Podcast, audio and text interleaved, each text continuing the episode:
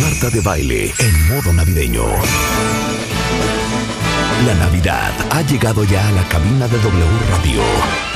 It's the most wonderful time of the year. Marta de baile en modo navideño. It's the most wonderful time.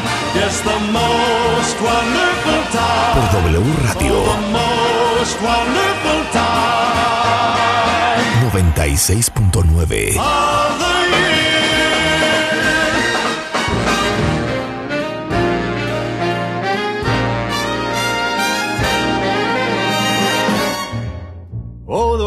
outside is frightful, but the fire is so delightful. And since we've no place to go, let it snow, let it snow, let it snow. It doesn't show signs of stopping. Yo nada más quiero hacer una pregunta pública abierta al cuentaviente y a la productora de este programa. Sí, ¿No vamos a hacer un viernes de música navideña? por supuesto que está súper planeado nuestro matamesta, Marta. Nuestro matamesta navideño. ¿Cuándo va a ser? ¿Cuándo va a ser? ¿Cuándo va a ser? El próximo viernes, Marta. O sea, este viernes que viene. Este viernes que viene. Perfecto. Porque Perfecto. pues ya este viernes que viene básicamente pues se termina un poco esta parte de laburo, de laburo, ¿no? 100%. Pero te digo una cosa. Yo no puedo creer que haya gente allá afuera, cuentavientes, que no amen la música navideña.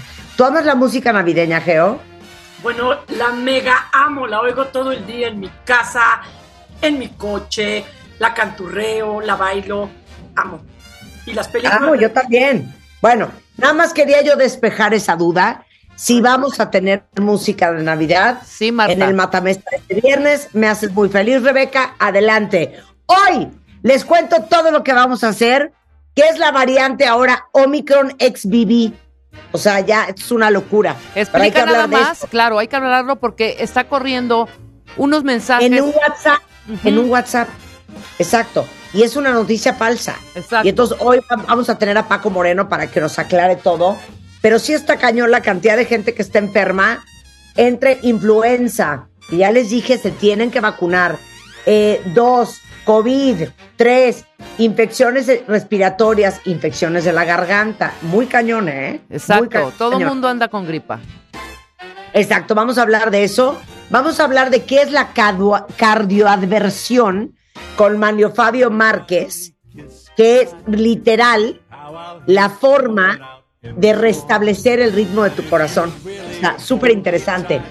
Y luego, por la vida, cuentavientes, conocí en una cena platicando, ya saben que yo a todo mundo le pregunto, ¿y tú qué haces? Porque nunca sabes de dónde va a salir algo súper interesante. Y el invitado que tenemos hoy al final, en una cena me dice, oye, pues yo y mi esposa tenemos una eh, empresa de coaching en donde entrenamos a los jóvenes a tomar las decisiones más importantes de su vida.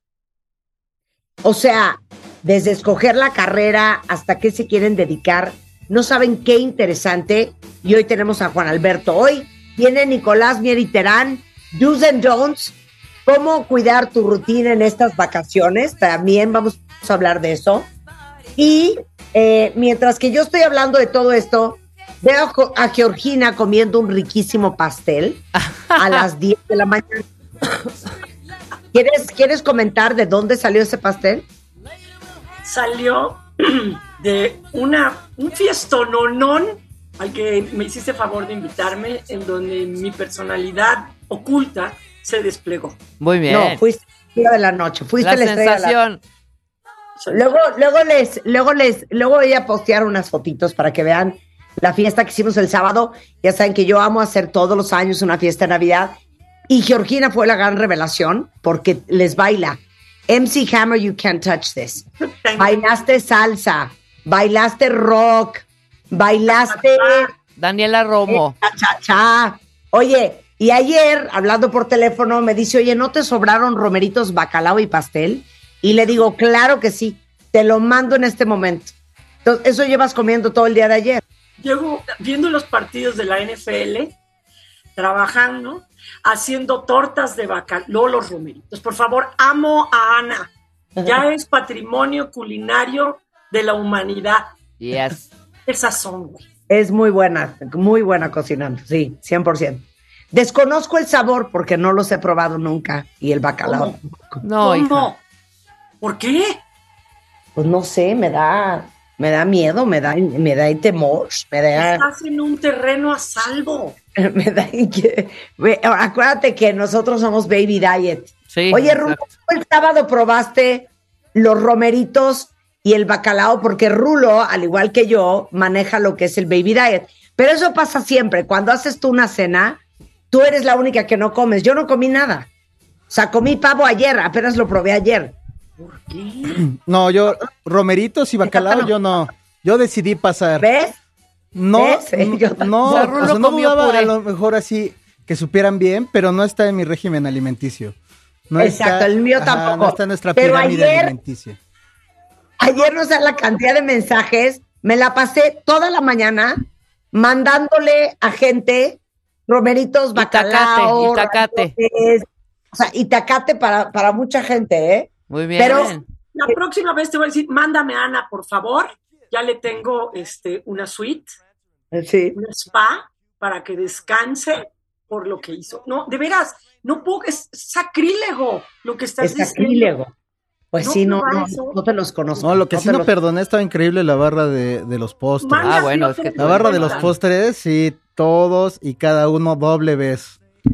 Doble vez, delicioso. Doble vez. Riquísimo. sí no perdoné. Por eso también le mandé pastel a Georgina, le, pa- le mandé una sábana de, de almendra espectacular de una marca que se llama Praliné, y le mandé pastel de chocolate de Snob, que también es una delicia.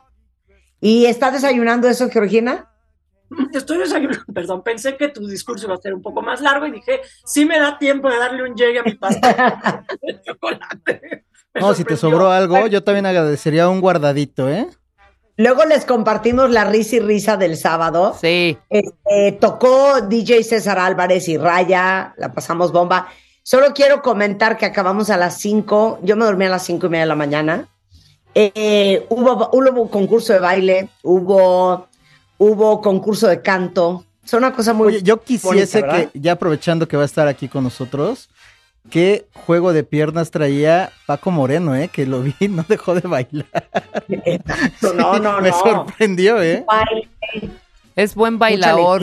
Buen bailarín. Buen bailador. Bueno, luego, luego les, les compartimos un poquito de, de- de la fiesta de Navidad. Ahí pueden inclusive agarrar ideas para la suya. Pero a ver, estoy tristísima, Georgina. Pon la entrada oficial de Ge- Georgina, por favor, Willy.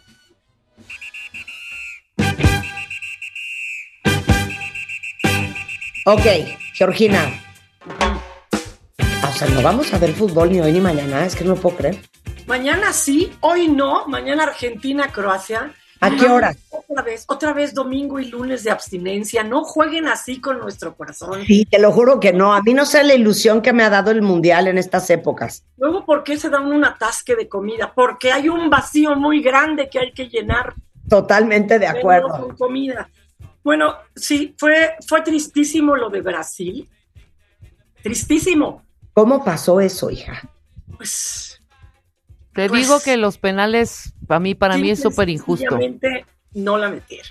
Yo creo que los penales también es un factor que tienes que entrenar. O sea, nada de que, a ver, muchachos, calistenia, estiren Sí, por sí. parejas. Estírense así, estírense allá, lancen el balón, calienten tres vueltas a la cancha, piros, pases, línea de tres, vas a practicar. e- No, ya se acabó el entrenamiento mangos. ¿qué?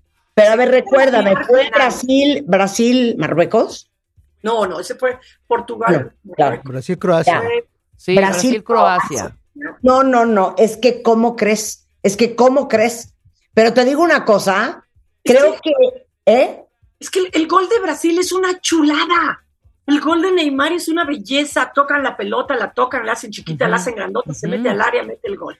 Y luego Croacia, Croacia ya se estaba acabando el partido y los empata, que dices, no puede ser, defiéndanse también. Claro. muchachos". Pues no. 100%. Y otra vez a sufrir con, los tiemp- con el tiempo extra y a A sufrir, Sufrí con los penales, hombre. Ay, no, y Neymar que llorando. ¿Por qué mandaron a Rodrigo, un jugador muy joven, a tirar el primer penal? Pero yo sí creo que, lo decíamos el otro día, ¿qué penal prefieren tirar? ¿Y a quién mandarían a tirar el primer penal? ¿A quien tenga más temple? A, al más menso? Porque dice, bueno, si falla el primero, luego nos componemos. Yo creo que hay que mandar a uno de los jugadores de mayor temple y experiencia a tirar el primero. 100%, 100%. Pues Brasil mandó a un jovencillo y falla el primero y luego pues, ya Neymar no le toca cobrar porque se acaba la serie, la serie de penaltis. Croacia muy bien. Croacia tiene una tiene una, un récord impecable en serie de penaltis. Yo creo que ha de ser otro junto con Marruecos que ha de decir, ¿sabes qué? Hay que irnos a serie de penaltis. Esa es nuestra oportunidad. Bueno, con eso se limpia este lado de la llave. Ya no veremos un enfrentamiento entre argentinos y brasileños que no se odian. Lo que le sigue. Es más, hay un video por ahí en donde están ya los aficionados de Argentina en el estadio donde va a jugar Argentina, que jugó después de Brasil. Entonces llegaron ahí temprano y están viendo por la televisión, por sus celulares, etcétera, etcétera, el final del partido de Brasil. No sabes cómo festejaron los aficionados de Argentina la eliminación de Brasil. Tristísimo, tristísimo. Ya sé, ya sé, tristísimo, muy feo. Ok, Marruecos, no lo puedo creer. Marruecos bravo, ¿eh? A ver, Marruecos, ¿qué? Es que ya se me olvidó.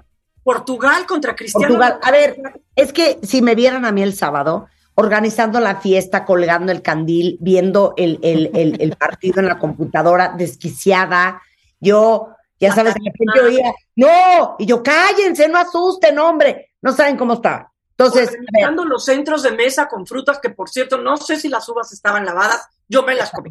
Estaban lavadas. A ver, es, era Marruecos, vuelve a repetir, se me fue el avión. Marruecos contra Portugal. Antes que nada, sí me, sí me gustaría aclarar algo, si me permites, Marta, tu foro con mucha gente, ¿verdad? Para, aclarar que la georgina a la que hacen referencia como pareja de Cristiano Ronaldo no soy yo. Ah, entiendo, entiendo la confusión, la entiendo, sobre todo con mis outfits, pero no soy yo. Entonces, no, no eres tú. Dejen de arrobarme, por favor, no soy yo. Bueno, dicho lo tal, bueno, no, otra vez la polémica de que el entrenador no mete a Cristiano Ronaldo desde el inicio del partido. Exacto. El partido muy bueno, muy cerrado, y para desgracia de Portugal, el portero que había dado un buen, un buen mundial, la verdad, salió a pepenar mariposas en un centro, sale allá creyendo que agarra la pelota, se pasa y el marroquí ha metido un brinco. Bueno, hay un récord de un salto para un remate, que era 2.50 alcanzó Cristiano Ronaldo en un partido de liga para hacer un remate. 2 metros 50 centímetros alcanzó con la cabeza. Este alcanzó 2 metros 78. O sea, mucho más alto que el techo de una casa, con la cabeza. Ya. Hace el remate y con ese 1-0 le bastó a, le bastó a Marruecos para que Portugal quedar eliminado y avanzar. Ahora, que si Messi por un lado, que si Mbappé por otro lado, la verdad, ¿podemos evitar tener el corazón recargado con Marruecos? ¿Podemos evitarlo? Sí. ¿Sentimos cariño y, y empatía con Marruecos? 100%. 100%, claro. Perdón, yo le voy a Marruecos. O sea, no es el primer este, equipo africano que llega a esta altura del, del el Mundial. primero que llega a semifinales, o sea, están vueltos locos. Mira, un, una, una anécdota. ¿Qué hizo Marruecos? Porque dijo, oye, nuestra liga está, está que no pinta para nada, no tenemos estructura, no tenemos una escuela definida de fútbol, no tenemos dónde desarrollar los talentos que encontramos. Bueno, no tenemos ni para encontrar talento. ¿Qué hacemos? Bueno, pues somos una, somos una nación muy migrante. Entonces, ¿qué les parece si investigamos dónde hay jugadores en las mejores ligas que tengan la nacionalidad marroquí junto con otra? A lo mejor un hijo de un migrante. Y así fueron encontrando a los jugadores y les fueron preguntando, oye, sé que tú también eres francés, pero mira, pues no, nunca has sido convocado a la selección de Francia. ¿Quisieras jugar con la selección de Marruecos? Va a Bono, el, el, portero de Marruecos, canadiense, le dijeron, oye, pues mira, yo sé que Canadá pues, no tiene muchos porteros y todo, no, no quisieras mejor ir con la selección de Marruecos, va, encantada de la vida. Y es más, nunca contesta, o sea, habla español, pero francés, pero inglés, y él solamente en las conferencias de prensa contesta en árabe. Porque dice, yo soy, aquí vengo representando a Marruecos, así que, ah. y así consiguieron su, su selección. Su gente. Jugadores, ¡Wow! Interesante, eso no lo sabía. ni yo. Muy Entonces, bien. con eso, con eso queremos. Y además son jugadores que son titulares, lo habíamos platicado las, este, en las mejores ligas. Que sí están en las ligas jugando en lo fuerte.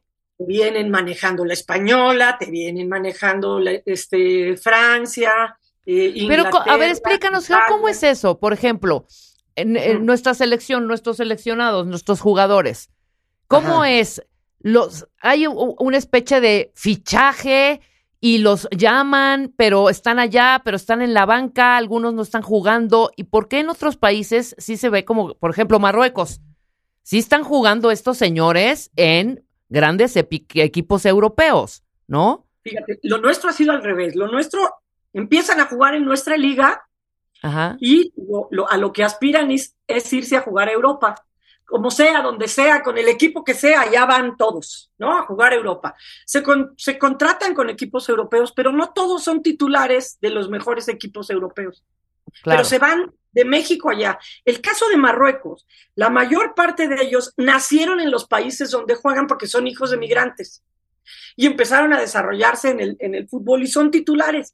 Ahí fue Marruecos el que dijo, oye, hay uno que, que fíjate que un abuelo era marroquí, fíjate que su mamá, este, su abuelita eh, salió de extra en la película de Casablanca, órale, va, y era marroquí, va, tráetela, ¿no? Y así, en cambio nosotros, los mexicanos se van para allá, pero la, la federación y, y- y la liga y los medios los tienen muy bien fiscalizados. Cada vez que un mexicano se va a Europa, hace cuenta que es noticia de última hora, es un éxito, pero pues la mayoría van a calentar la banca. Ay, no nos ya. alcanza, no nos alcanza. Ay, ya, qué triste, Georgina. Bueno, entonces ¿Viste Portugal Cristiano Ronaldo? ¿Vis- ¿Lo viste llorar? llorando, pues es que sí, qué furia, pero lo metieron hasta el segundo tiempo. Sí, se tardó mucho en meterlo. A mí sí me parece que ahí sí le falta el respeto, ¿no? O sea, necesitabas ese gol, necesitabas el empate. Oye, y tú no puedes decirle al director técnico, no mames, güey, méteme. Sí se lo puede decir, siempre han sido amigos. Él, él fue, ha sido entrenador de Portugal hace mucho tiempo, se conoce muy bien. Es más, por ahí hay un tuit de mi tocaya, Georgina. Ese sí lo, se, lo, se lo aconsejé yo, porque sí nos llevamos mucho desde nuestra serie en Netflix. Hay Sí. un tuit de Georgina Rodríguez, la pareja de Cristiano Ronaldo, en ¿Qué donde pone, eh, a quien tú consideraste tu amigo no supo darte tu lugar. ¿Cómo eso puso Georgina? Pues es que conoce todas las entrañas y si tú y tú fuiste y Cristiano se portó bien, o sea, Cristiano no hizo pancho, nunca se quiso ir del mundial, pero pues oye, yo creo que es un atleta, un jugador que merecía que merecía otro otro lugar, no se lo quisieron dar allá ellos. El que lo- la otra el otro partido, creo que ha sido de los Pero mejores. ¿no crees que, no crees que para Cristiano estaba mejor que perdieran eh, con él hasta el segundo tiempo? Porque entonces él no queda tan mal, puede decir, pues güey, si no, si me hubiesen metido en el primer tiempo, otro gallo hubiera cantado. Porque a lo mejor si le hubieran echado en cara que casi casi perdieron el mundial y que él no pudo hacer nada, si él hubiera empezado en el primer tiempo. ¿Sabes qué, Marta? Eso le diría un alma mezquina, fíjate. Alguien que de veras se pone por encima del fútbol y de su país. es la verdad. Que digan, ay, sí, no importa. Es el clásico, Dios mío, si yo no puedo adelgazar, haz que mis amigas engorden. No, no, eso, eso no está bien, ese no es el espíritu. No, él, él tiene, él siempre ha sido un, un luchador, siempre ha querido ser él el mejor y eso ha arrastrado a los equipos en los que juega a tener buenos resultados. Yo no creo que él se quería despedir del último partido que posiblemente juegue en el Mundial en la banca y eliminado. O sea, él está en la cancha y le pone un pase a uno de sus compañeros, precioso para que mete el gol y el otro eh, la falla. Un egoísta se hubiera quedado con la pelota siempre. No, lo que yo te quiero decir, no me entendiste lo que dije en Chihuahua. No, que bueno, pues al final, digo, triste que no lo metieron, pero grave para él hubiera sido que lo metieran y que de todos modos hubieran perdido y que y por lo menos él puede decir, híjole, pues es que yo les dije, viésenme metido, viésenme metido. Entiendo tu enfoque, Marta, gracias por el comentario. Por el- en ese tema, pero imagínate qué tiene que, ¿qué le pueden reprochar a Cristiano Ronaldo? Se ha ganado de todo, ¿no? O sea, dices, no, pues eh, yo creo que, yo creo que Está bien, está bien, está bien. comentario hubiéramos a lo mejor querido. Luego, Inglaterra contra Francia, yo creo que ha sido el No. mejor partido que hemos visto. No, no, no. A ver, es que no puedo creer que vol, o sea, una cosa es que te paran el penal, pero volarla a la tribuna, es que como que Déjate de la tribuna, la sacó de Qatar. Qatar no es tan grande. sí la no sacó de en el Qatar. agua. No, no, 100%. no. No lo Este, puedo creer. Kane, yo creo que es uno de los mejores cobradores de penales de Inglaterra. No lo puedo creer. Cobró el primer penal de una manera extraordinaria para empatar el partido, porque iba ganando Francia 1-0. Sí. Y después anota Francia un gol extraordinario de Giroud. Y Sí. luego ya se estaba acabando el partido cuando, no sé, o sea, está en el área un jugador de Inglaterra y pasa el de Francia, y así como quien, como quien quiere pepenar la oferta en, ya sabes, en la venta nocturna, Sí. lo apoya. Pues penalti. Y viene que, ¿tú qué hubieras hecho? ¿Hubieras mandado al mismo jugador a cobrar el penal, que es el que mejor los cobra? ¿O hubieras dicho, en una de esas el portero ya sabe para dónde tira? Mejor mando a otro. ¿Qué hubieras hecho? No, yo, yo creo que hubiera mandado a otro 100%. ¿Por qué, Marta, si es el que mejor tira? Sí, no, yo estoy con Geo, por supuesto. Es el que bien. mejor tira. Este es tu examen para directora técnica. Hemos sido, hemos Pero- sido candidateadas para muchas Como cosas. que el que mejor tira si tiró de la cola. Sí, pero no lo sabíamos. Antes de eso, el que Exacto. mejor. Es como todo, o sea, hasta, hasta el buen, ¿cómo, ¿cómo va esa frase? Hasta el buen pintor se le cae la brocha. Cristo bendito. Sí, claro. Pero yo me hubiera aventado por la ventana. O sea, me arranco la cabeza de fallar un penal de esa manera. Pero ¿a quién hubieras mandado? Entonces, bueno, ni modo, así lo falla. Y bueno, Inglaterra queda fuera, nos queda Francia contra Marruecos Dios, va a estar Eso, buenísimo. Me por verlo. ¿Cuándo va a ser?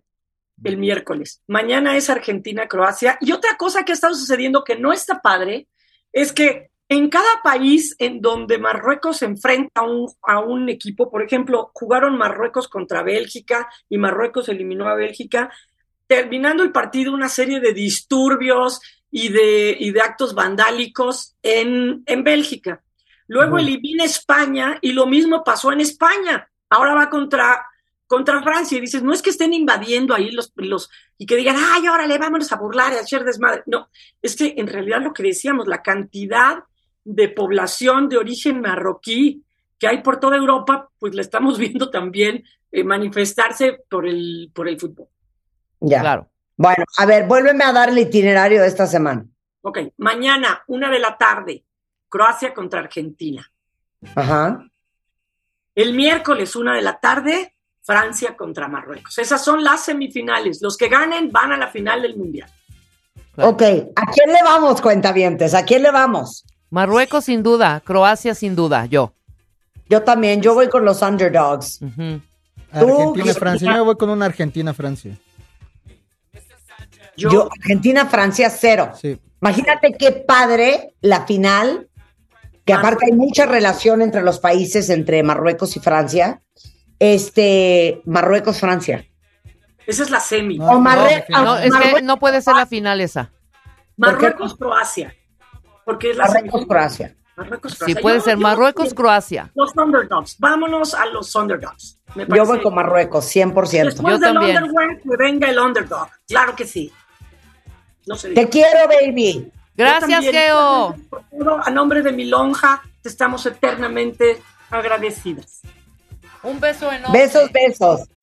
¿Todavía no tienes ID de cuenta viente? No. No, no. Not yet, yet, yet. Consíguelo en martadebaile.com. Martadebaile.com. Y sé parte de nuestra comunidad de cuentavientes. Marta de Baile 2022. Estamos de regreso. Estamos donde estés. Estamos de regreso en W Radio y oigan, a nosotros ya saben que en este programa de todo nos gusta saber. Porque en la vida de todo hay que saber. uno nunca sabe cuándo se te puede ofrecer una información. Y aparte, que nos encantan las curiosidades. Entonces, quiero que escuchen esto. Hay algo que se llama cardioversión, que es literal un proceso para restablecer, no sé si la palabra es restablecer, Amalio, o resetear el corazón. Entonces invité a Manlio Fabio Márquez, que es cardiólogo, electrofisiólogo del Hospital Inglés, eh, aparte de coordinador de la Alianza contra la Muerte Súbita en México, miembro de la Academia Nacional de Medicina, miembro del Sistema Nacional de Investigadores, subjefe de electrofisiología del Centro Médico ABC, eh, que no doy crédito que Rebeca y yo, que tanto sabemos, Mario, Mario, nos puedas venir a sorprender de esta manera, Con pues este con una técnica que desco- con esta, con esta técnica que desconocíamos. Bueno, oh, ¿cómo están? Buenos días, gusto saludarlas. Sí, fíjate que la, la cardioversión eh, se refiere a- al procedimiento mediante el cual restablecemos el ritmo normal del corazón, que es el ritmo sinusal. Entonces se utiliza cuando hay arritmias cardíacas, específicamente taquiarritmias, o sea, taquicardias, pero obviamente no es para todas las taquicardias. Eh, para taquicardias que van muy rápido, que no se resuelven con, con medicamentos, o taquicardias que eh, nosotros le llamamos que ponen inestable al paciente, es decir, que se les baja muchísimo la, la presión arterial, el paciente obviamente está en riesgo y entonces se puede hacer una cardioversión en forma urgente. Habitualmente, la cardioversión que todo el mundo conoce es la cardioversión eléctrica, que es la que se hace con un par de paletas sobre el pecho. Ahora ya tenemos unos parches que también se pueden pegar sobre el pecho y con eso se da una descarga eléctrica que, como tú lo dijiste, resetea el corazón. Ah, pero espérate entonces, ya me está haciendo esto sentido, Rebeca y Manlio. Claro. A ver, yo les he contado que yo padezco de algo que se llama taquicardia supraventricular. Mi doctor es el doctor Manlio, al que están escuchando. Y la primera vez que me descubrieron que lo que yo tenía era taquicardia supraventricular, acabé en el hospital porque traía el corazón a 204. Y entonces de repente Malio me pica los ojos, me pica la yugular, me hace pujar, me hace querer vomitar, nada. Y de repente me dice, vamos a tener que proceder con la adenosina. ¿Adenosina? Sí, correcto. Adenosina. Corte A, me meten en la vena, me ya estaba yo canalizada, dice, Juanita, procedamos. Y en eso veo que la, la enfermera mete unas jeringas o una jeringa en, en la canalización y me dice Malio, vas a sentir una ligera molestia. Y de repente yo, ¡ah! o sea, sentí una patada en el pecho que casi me muero. Cuando un doctor les diga a ustedes, vas a sentir una molestia ligera, significa no que les te va a crean. doler hasta la cola. No le crean, no le crean. A ver, entonces espérame, ¿eso es una cardioversión? Es correcto, es correcto. Cállate los ojos, esto no me lo habías dicho. Y lo que pasa es que esa es la otra, el otro tipo de cardioversión, que es la cardioversión farmacológica. Entonces, nosotros podemos revertir una taquicardia al ritmo normal del corazón, ya sea con un medicamento o con la, el choque eléctrico, incluso con estas maniobras que se llaman maniobras de Valsalva, las que acabas de maniobras de vagales, perdón, que son todas aquellas que tratan de estimular al nervio vago en forma así intensa.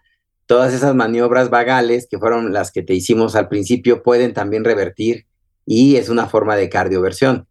Estas maniobras vagales son, por ejemplo, provocar el reflejo nauseoso, eh, se puede meter una batelenguas o, o una cucharita así atrás en la garganta, el reflejo Ajá. ocular, que es apretarte los ojos, eh, el masaje carotidio, que es sobre las carótidas, obviamente de un solo lado y luego del otro lado, no se hace al mismo tiempo. Y luego la maniobra que te decía al principio, que se llama maniobra de Valsalva, que es respirar muy hondo y eh, forzar el aire con la glotis cerrada. Entonces, todo eso puede revertir la arritmia. Entonces, si te fijas, puede revertir y se puede hacer una cardioversión con maniobras, vamos a llamarle físicas, que nosotros llamamos vagales. Se puede revertir con medicamentos, como te en tu caso, con la inyección de adenosina, y se puede revertir con un choque eléctrico también. estoy en shock. Eso no se me había comunicado. Quiero decirlo públicamente. Entonces, No sé. cuando me metiste la, de, la, la adenosina en, en la vena, Sí. reiniciaste mi corazón. Para fines prácticos, sí, se podría decir de esa manera. Pero, pero ¿por qué para alguien que tiene ese tipo de taquicardia y explica eh, para quién se hace la cardioversión y en qué casos? Ah, por- o sea, ¿cuál es la fisiología o el método de acción? Bueno, las, las, las arritmias que se originan en el nodo sinusal, que son las taquicardias sinusales que nos dan por estrés, por emoción, eh, por sustos, etcétera, esas obviamente no requieren una cardioversión. Es, Ajá. la cardioversión es específicamente para arritmias, ya sean benignas o, o malignas, ¿no? En tu caso, Ajá. una arritmia benigna, entonces se puede hacer la, la cardioversión. Entonces, lo que hace la, la- la- el medicamento es que bloquea la conducción por la, por la vía por donde no debería de estar pasando la corriente eléctrica y en ese momento detiene la taquicardia. Y al detener la taquicardia, nuestro, nuestro marcapasos biológico debe de volver a empezar a latir en forma normal y no debería de haber ningún problema. Por supuesto que hay algunas personas, sobre todo gente de edad avanzada o gente que tiene ya alguna cardiopatía congénita, que tienen ese marcapasos del corazón, ya no les funciona muy bien, y entonces después de la cardioversión pueden tener una pequeña pausa. Y la, la, la otra, la cardioversión eléctrica, lo que haces tú es que das un choque eléctrico y entonces todas las células del corazón se despolarizan, es decir, es decir, todas las células del corazón al mismo tiempo se activan y por lo tanto tienen que detener su actividad para volver a conducir en forma normal. Y así es como funciona la cardioversión. O sea, lo que tú me estás diciendo es que yo momentáneamente me morí.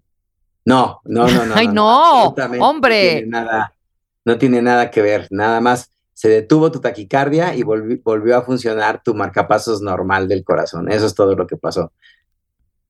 O sea, es que estoy tratando de compararlo con algo.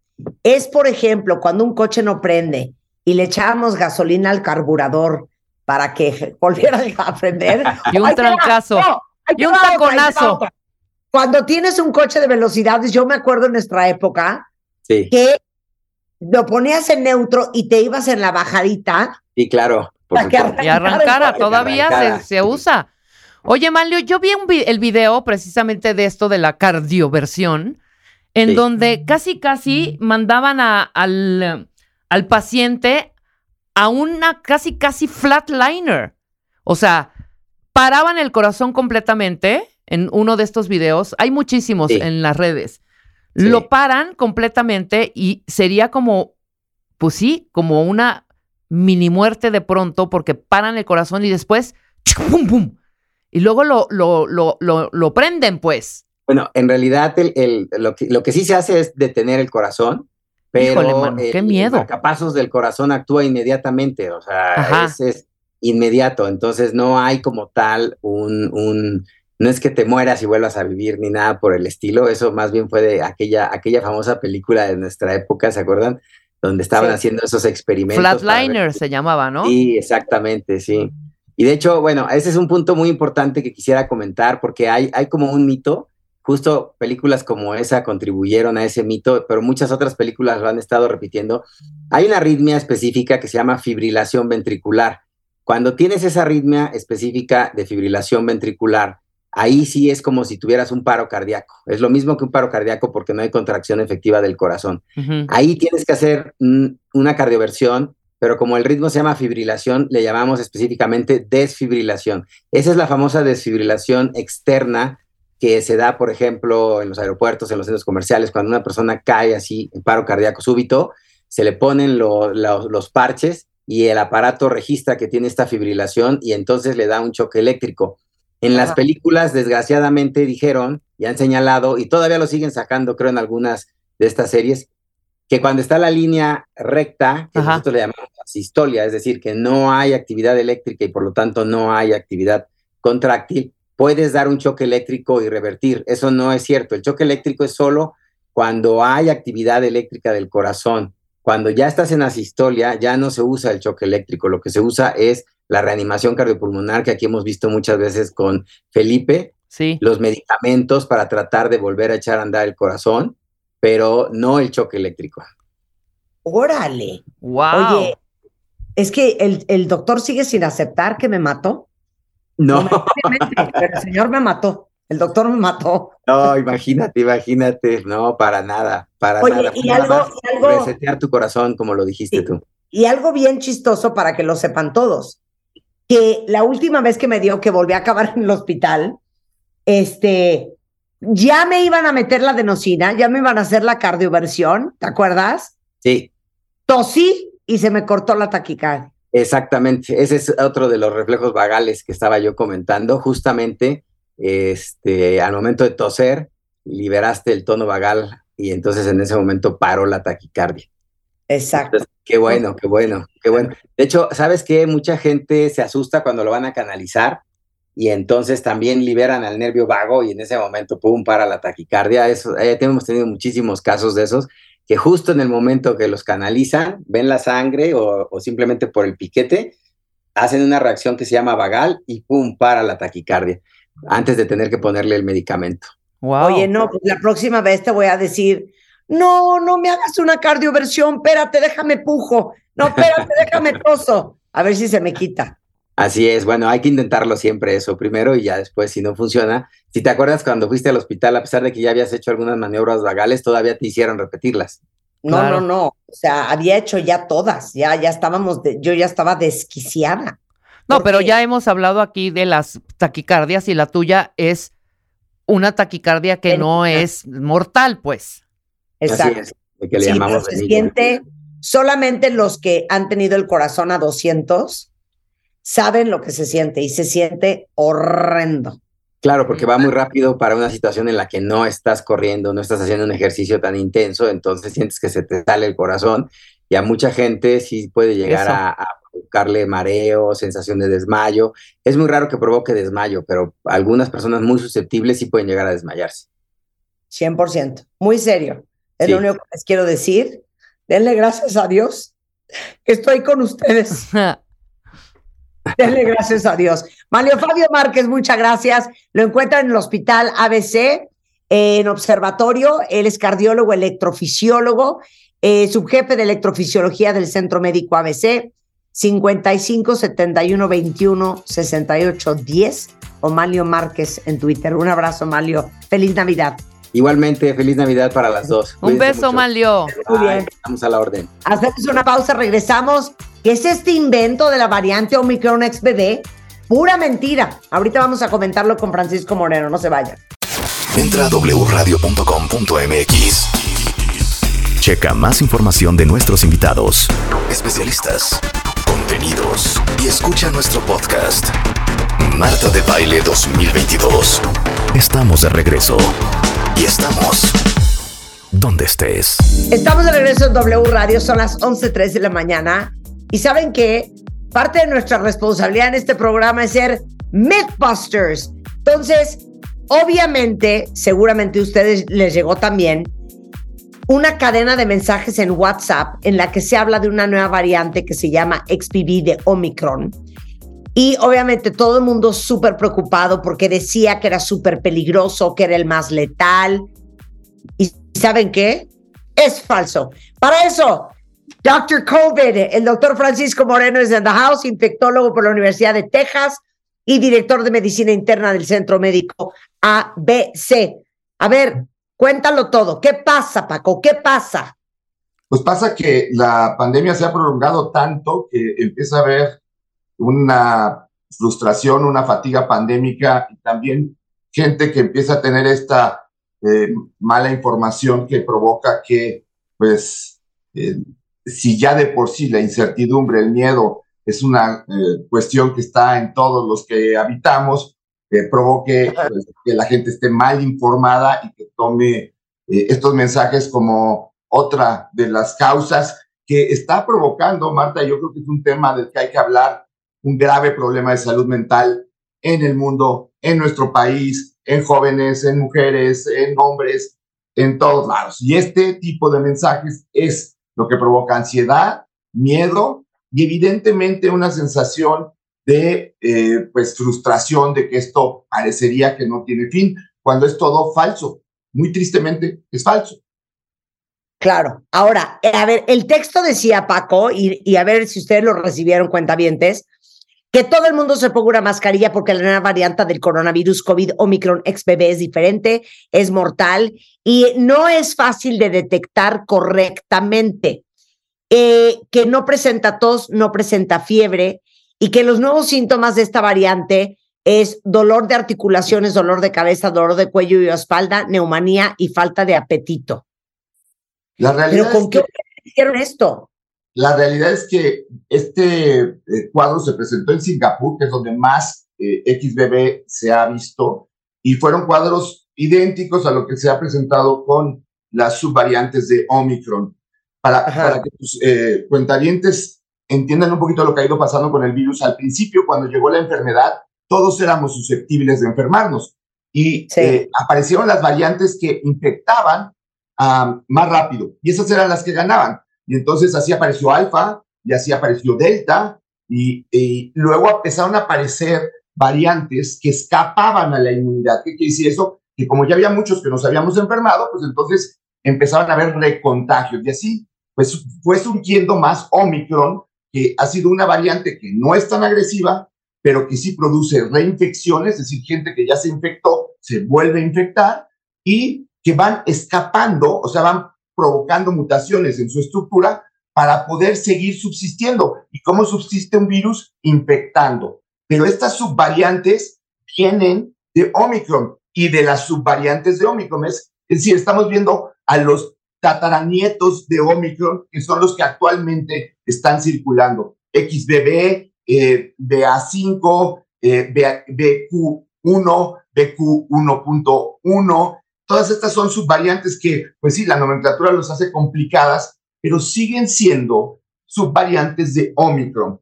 El mensaje E es en dos direcciones. Uno, ¿la pandemia no ha terminado? No. Si eres vulnerable, síguete cuidando. Sí, pero no estamos en un peor momento, ni estamos como estábamos hace tres años que empezó la pandemia. Por eso. Pero a ver, esta variante es mortal. O sea, la pregunta, ahí te va como te lo quiero preguntar. ¿Te acuerdas que antes cuando te daba COVID decías 100% tengo el riesgo de que me pueda morir? Y esa era la gran angustia de todo el mundo. Mi pregunta es, si hoy te da COVID, ¿corres el mismo riesgo que corríamos antes de que se te complique y acabes en el hospital intubado o no? Es mucho menor. Y te digo una cifra para que te des cuenta de esto. Cuando empezó la pandemia, el riesgo de mortalidad por cada 100 casos era de 2.1. Es decir, de cada 100 personas que se enfermaban, dos morían.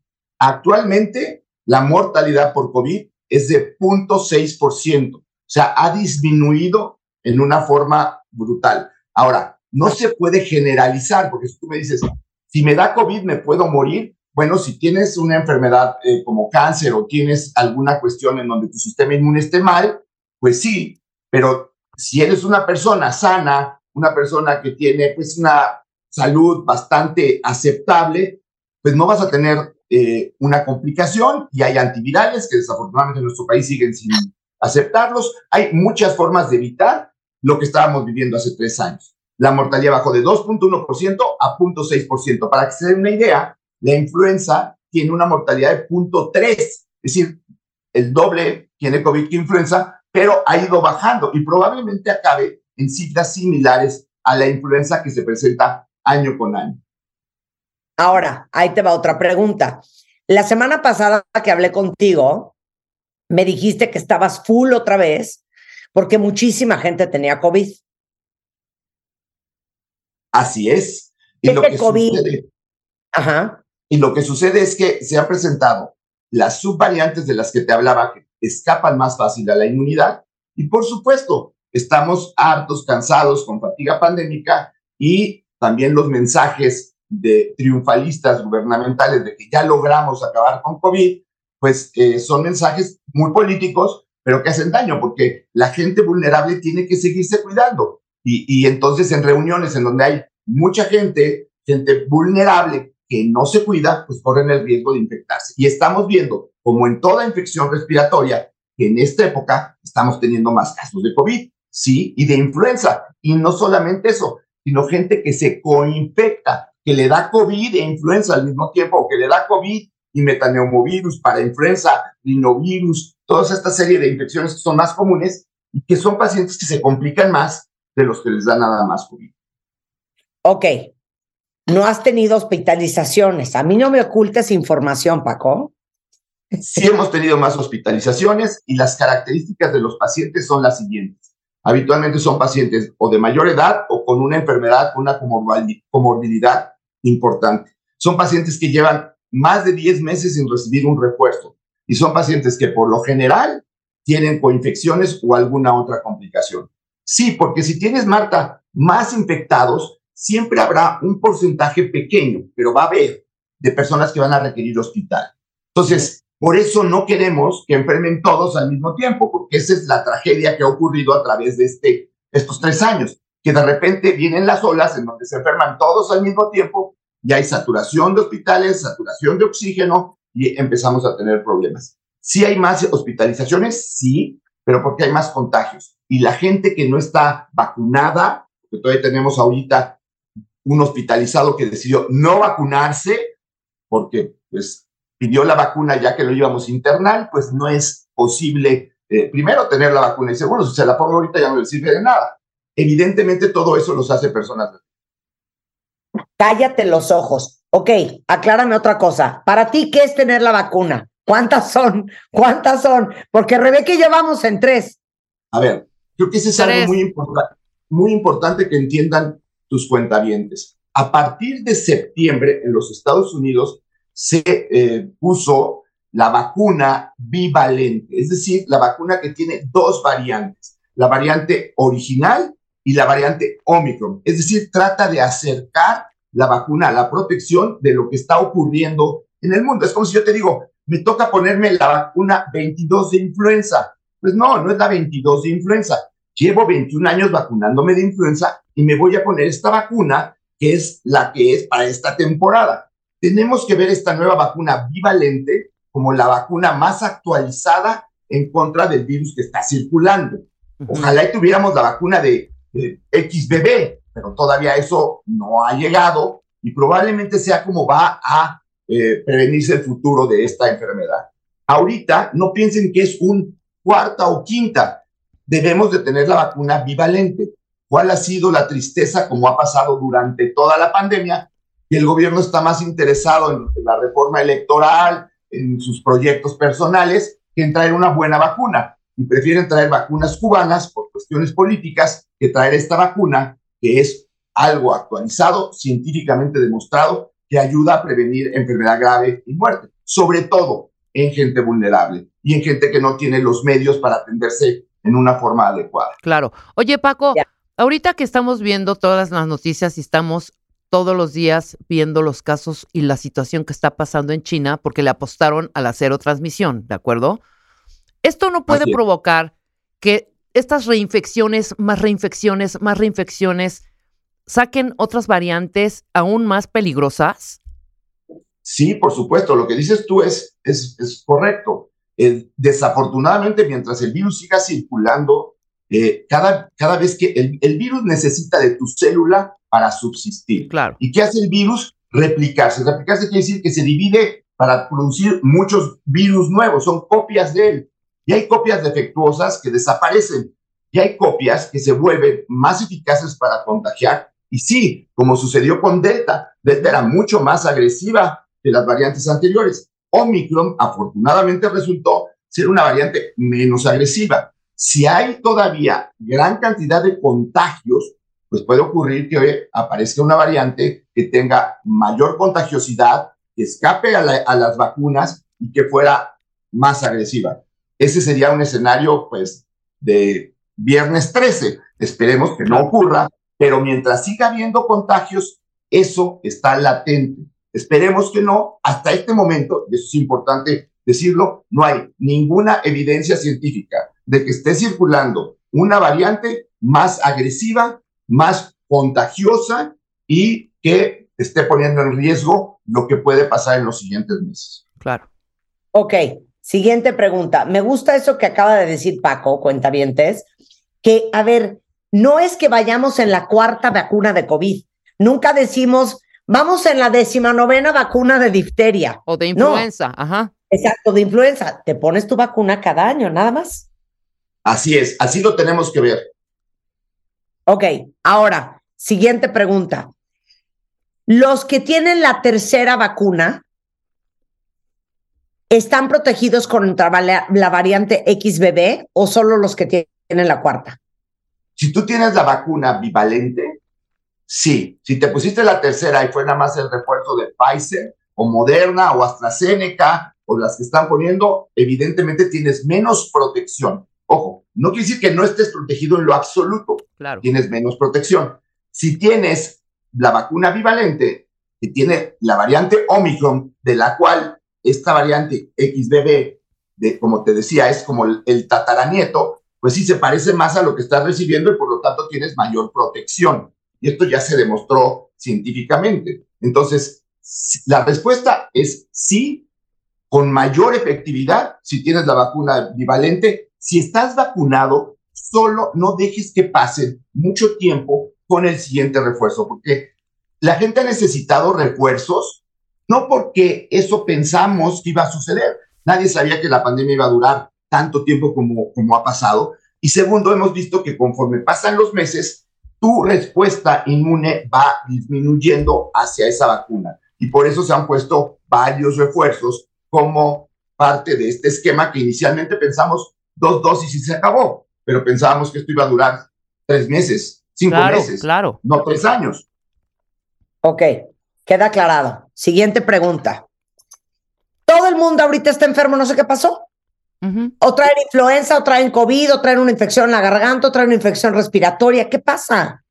Lo que pasa es que durante los últimos dos años, Marta, nos cuidamos bien porque aprendimos que usar un cubrebocas en espacios cerrados, en que ventilar los, los espacios, tener una buena calidad de aire, pues te prevenía de COVID. Lo que no vimos como colateral es que no solamente te prevenía de COVID, sino te previene de influenza y de todos estos virus que de repente dices, ya se acabó, entonces ya no hay que usar cubrebocas y bueno, empieza a haber una mayor exposición a los virus que no estuviste expuesto en los últimos dos años y evidentemente hay menos inmunidad.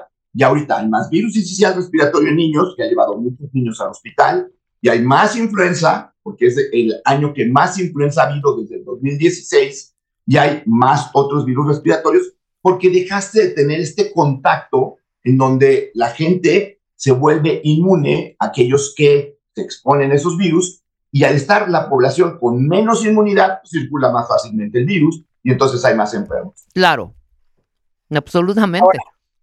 Ahora, es un enredo porque entonces uno se asusta porque dices, chale, no sé si tengo COVID o traigo influenza o será una gripa normal o será una infección. Bueno, lo que es muy importante es primero, si tienes un, una infección respiratoria, es decir, si tienes fiebre, porque recordemos que también es época de alergias y hay mucha gente que pues tiene un poquito de, de constipación nasal y piensa que esto ya es COVID. Si tienes fiebre, tienes un cuadro respiratorio, primero no vayas a trabajar, quédate en casa y hazte una prueba de COVID e influenza, que son los virus más comunes. Si tienes eh, si un menor de edad y es el que está presentando el cuadro, trata que se le haga una prueba de virus incisional respiratorio para saber si no es este virus que está afectando tanto a niños. Claro. Es muy importante, ahora tenemos pruebas, entonces puedes saber exactamente qué infección tienes. ¿Por qué? Porque si tienes influenza puedes tomar oseltamivir y cortar la enfermedad y regresar a trabajar en forma más rápida. Porque si tienes COVID, sabes que tienes que cuidarte por siete días. Puedes recibir, si consigues, algún antiviral, si eres persona de alto riesgo, y además puedes estarte checando para que no haya complicaciones. Es muy importante saber qué tienes, porque de eso depende el aislamiento, el riesgo que tiene la gente con la que estás alrededor eh, Claro. y tu evolución. Ahora, dime otra cosa. No hay prueba rápida para influenza como la que tenemos de Abbott de COVID. Claro que sí hay. ¿Sí hay? Sí hay ¿Dónde venden? Sí hay prueba rápida, no la venden así como la de COVID en las farmacias, pero próximamente se va a vender.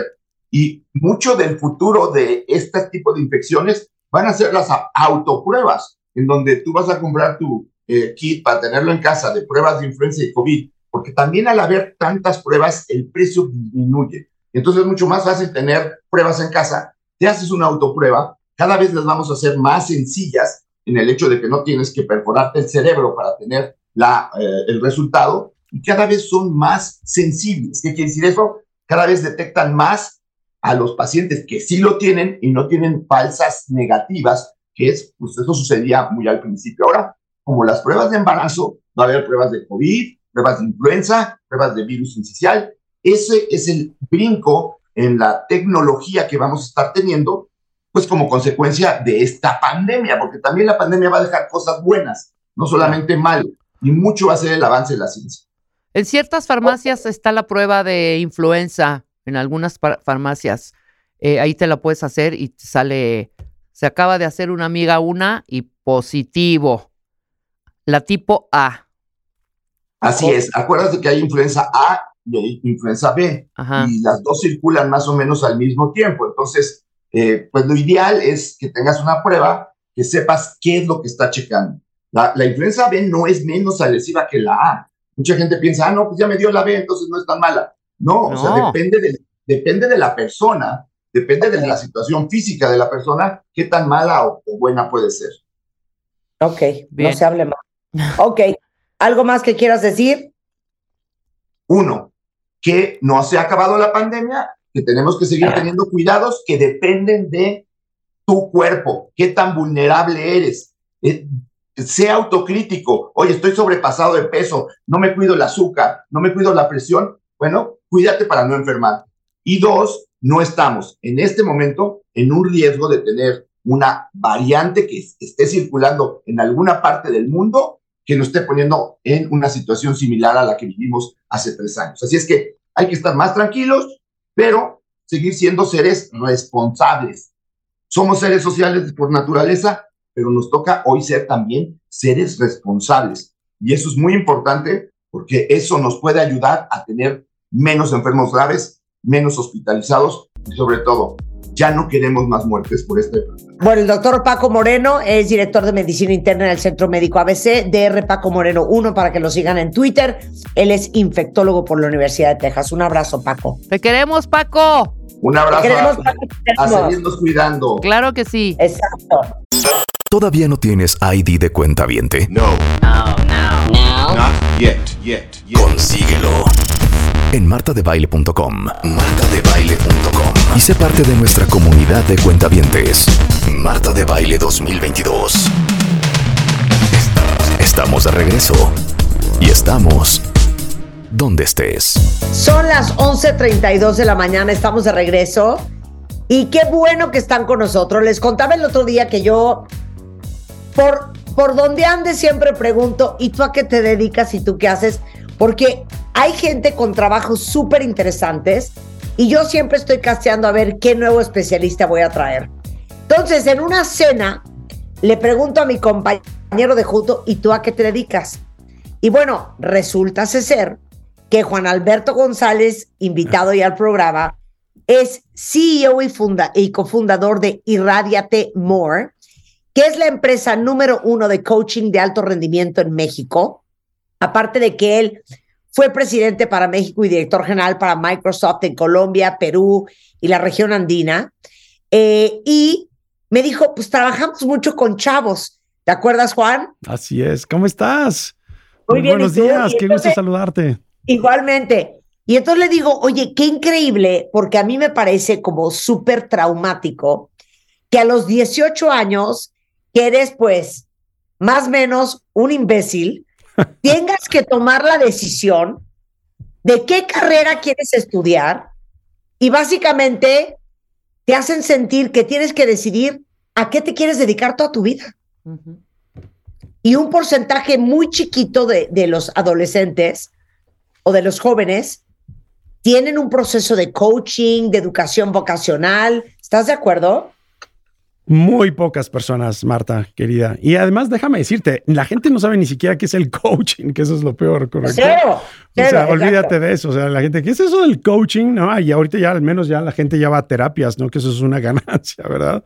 Pero ahí es una etapa de la vida Fíjate, ahorita una de las cosas que hemos estado observando es que hay ahorita uno de los grandes retos que hay en la sociedad moderna, y tú lo has hablado en tus programas muchísimas veces, es el, el reto de la ansiedad. O sea, la ansiedad y el estrés, sobre todo en los jóvenes. Y esa ansiedad se está provocando. Una de las grandes causas es porque quiero controlar mi futuro, pero no sé cómo. ¿Verdad? Y además, pues es imposible controlar el futuro, ¿verdad? Pero eso te genera mucha ansiedad. Y luego imagínate a la edad de los 18 años, 17, como está el mundo, volteado de cabeza, tener que tomar decisiones trascendentales, además, ¿verdad? Porque además nos educan a ti, como a ti y a mí nos educaron, es, es que esta es ya la decisión definitiva a lo que te vas a dedicar el resto de tu vida. Entonces... 100%. A ver, es más, vamos a hacer un sondeo de opinión entre los cuentavientes. ¿Quién de, ustedes tuvieron a, eh, pues como formación em, eh, vocacional? ¿Quién de ustedes tuvo un terapeuta con quien hablar de a qué me quiero dedicar? Es más, no me voy lejos, Juan. ¿Quién de ustedes, sus papás se sentaron a hablar, pues cuando tenían 16, 17, ¿Qué te gusta? ¿Qué te da ilusión? ¿Qué te apasiona? ¿Qué te motiva? ¿Qué quieres estudiar? O sea, a mí nadie me preguntó. Nadie. O sea, creo que mi mamá algún día me dijo, ¿y qué vas a estudiar? Le dije, pues diseño gráfico. Órale, pues. O sea, no hubo más cuestionamiento, ¿eh? Obviamente en tercer semestre me salí de la carrera desquiciada a punto de aventarme por la ventana. Pero ¿estás de acuerdo, Juan Alberto? Sí, totalmente. No nos educaron a eso y además, bueno, también no existían a lo mejor hoy las técnicas, las herramientas que hoy existen para poder ayudarnos a, tomar esas decisiones, pero era muy intuitivo lo que tenías que hacer. Probablemente una de las guías que seguías es si mi papá es abogado, yo voy a ser abogado, ¿no? Si, o si es ingeniero, voy a ser ingeniero. Probablemente esa era tu, tu mayor eh, guía. Eh, hay, seguramente hay sus excepciones en todos estos procesos, pero ahorita parte de lo que me apasiona y de lo que hacemos es cómo ayudamos para que los jóvenes hoy tengan mayor claridad en su vida. ¿verdad? Porque hoy en día, en un mundo que es incierto, pues ¿cuál es la solución? La claridad. No sabemos qué va a pasar mañana, pero hey, ¿cómo puedo darle un poquito más de claridad a mi vida? ¿Qué puedo yo hacer para mí? ¿Quién soy yo? ¿Qué necesito? ¿Qué me gusta? ¿Verdad? ¿Cuáles son mis rasgos de personalidad? ¿En qué áreas me puedo enfocar? Entonces, hoy existen, gracias, afortunadamente ya existen herramientas que te ayudan a hacer un autodiagnóstico muy lindo de quién eres tú, qué te gusta, qué te apasiona en la vida y de ahí guiarte a una buena decisión, ¿verdad? Eh, a, estas alturas de la vida. Y por supuesto también enseñarte que eh, el equivocarte está bien, eh, enseñarte que no hay decisión perfecta en la vida, ¿verdad? Que de eso se trata, de simplemente seguir creciendo y avanzando con una buena guía. Oye, ahora, a ver si esto resuena con todos ustedes que son papás de hijos ya en edad de la carrera y la chamba. ¿Cuál, serías que, ¿Cuál dirías que es el gran problema, Juan, ahorita, la gran problemática de esta generación? Te lo digo porque yo veo a mi alrededor hijos de amigos que ya se cambiaron de carrera dos veces, eh, que ya salieron de la carrera, pero no están encontrando su, pasión y están en un trabajo que no les gusta, pero tampoco tienen claro para qué son buenos y qué quieren hacer. Entonces están frustrados, entonces se deprimen. ¿Cómo, cómo lees esta generación tú? Mira, una, una es interesante tu pregunta porque uno de los aspectos que más hemos trabajado este año le llamamos claridad. Una, hay una crisis de falta de claridad en la vida. En ese momento de claridad de quién soy yo, de claridad de cómo quiero tratar yo a las demás personas, de claridad de, cuáles son mis valores y principios, claridad de cuáles son mis fortalezas en la vida. Es un tema para mí apasionante porque todo parte de la, de la claridad. Y, y, ¿sabes por qué, Marta? Porque hoy en día eh, Aristóteles decía, la claridad no es un momento, la claridad es un hábito, es un proceso. Déjame decírtelo de otra manera, la claridad es la hija de los pensamientos meticulosos y del despertar de conciencia. Y es decir, y hoy en día cada vez menos, cada vez menos tenemos tiempos de calidad para nosotros mismos. Todo el día estás este, en las redes sociales, todo el día estás viendo la televisión, todo el, todo el tiempo estás distraído y no tienes tiempo para pensar y no tienes tiempo para pensar de quién eres tú, de qué te gusta a ti, de qué necesito yo en este momento eh, en mi vida. Entonces eso genera muchísima ansiedad. Además, eh, nos, estamos en un mundo que es mucho más fácil que nunca, Marta, compararnos. O sea, es Híjole, y- y- está y- horrible. Y el comparar. ¡Horrendo! Lo peor que puede hacer un joven hoy en día es compararse con alguien más. Pero hey, eso se dice fácil, pero no la vivimos. Hoy en día abres una red social y lo primero que haces es o juzgar o compararte con alguien más. Absolutamente. Y eso es horrible. Entonces tú dices, wow, es que, y no, y además, además toda la gente que te vende una mejor versión de ellos ahora en las redes sociales es, eh, lo ves, estos estereotipos del éxito que se han creado, ¿no? Eh, y y eso es muy peligroso. Entonces, eh, una de las mejores cosas que podemos hacer hoy en día es equipar a los jóvenes con herramientas que los puedan llevar a tomar mejores decisiones, ¿verdad? De darles nuevas habilidades para que puedan de alguna manera enfrentar todo lo que hoy estamos este, eh, viviendo. Y eso es por eso lo que me apasiona. Yo lo veía con mis hijos, Marta. Yo tengo hijos de 24, tengo hijos de 21, 17.